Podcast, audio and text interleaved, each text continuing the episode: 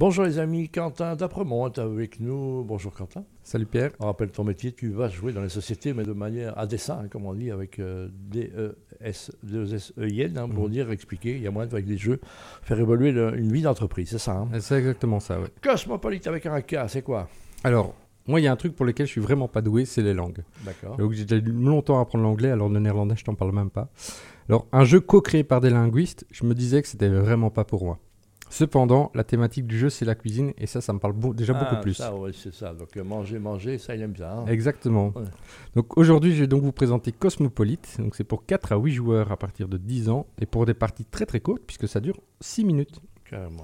Donc il est édité par Jeux au plat, créé par Julien Protier et Florent Toscano, illustré par Stéphane Escapa. Attention qu'il faudra un smartphone ou idéalement une tablette pour y jouer. C'est de plus en plus tendance, hein, ça, Exactement. l'interactivité avec euh, des jeux qui sortent de la boîte.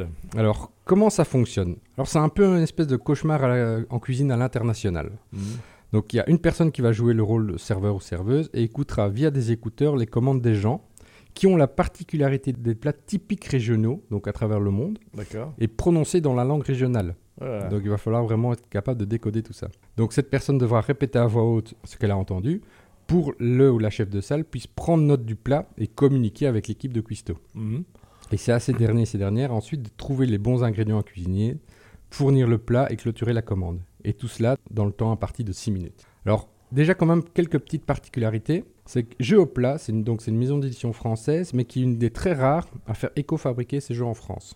C'est-à-dire? C'est- C'est-à-dire que donc la production est, est française, donc est Mhm. locale, et donc euh, avec des matériaux recyclés, con- Bah, contrairement à la bravo. grosse majorité qui va en Chine plutôt pour produire ces Bravo, jeux. bravo, bravo les amis. Voilà, donc ensuite, comme je disais aussi en intro, il a fallu demander de l'aide à des linguistes du CNRS pour réaliser ce jeu. Mhm. Donc on retrouve donc dans la petite boîte un petit livret sur les langues utilisées dans le jeu. Il y en a plus d'une soixantaine. Ah dis donc. C'est quand même euh, un, un gros paquet.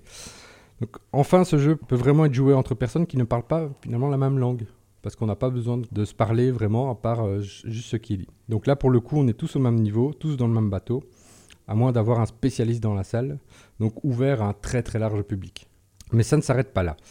Premièrement, le jeu est évolutif, donc il intègre un système de niveaux à débloquer et la difficulté est progressive. Donc au plus on avance, et plus il y a de Et commandes. Plus ça devient compliqué, vraiment. C'est ça. Alors, si on est un peu inquiet sur la rejouabilité après tout ça, il y a quand même une centaine d'objectifs à réaliser. Et ça, c'est sans compter sur l'extension qui est arrivée deuxième service, qui ajoute aussi les boissons et encore plus de contraintes. Misère, misère. Et en fait, troisième petite surprise, c'est qu'à euh, certains moments, dans certains niveaux, on va recevoir un inspecteur du guide Michelin ici, donc euh, sous-entendu guide Michelin, ou du chemin si on a les bonnes références. Un petit pied de nez, évidemment. C'est ça. Et euh, donc, on risque aussi peut-être d'avoir un plat inexistant euh, qui nous est commandé. Donc, beaucoup de choses encore pour, pour rejouer à l'infini. Donc, heureusement, après le service même, il n'y a pas de vaisselle à faire. Mais vous aurez certainement passé un bon moment avec de franches rigolades. Et vu sa durée, vous l'aurez compris, c'est un parfait petit brise-glace ou finalement Energizer excellent à exploiter avec une thématique finalement qui parle à tout le monde, la Bien cuisine. sûr. Enfin voilà, parler, encore faudra-t-il que l'on comprenne ce qu'on ce qu'on nous demande.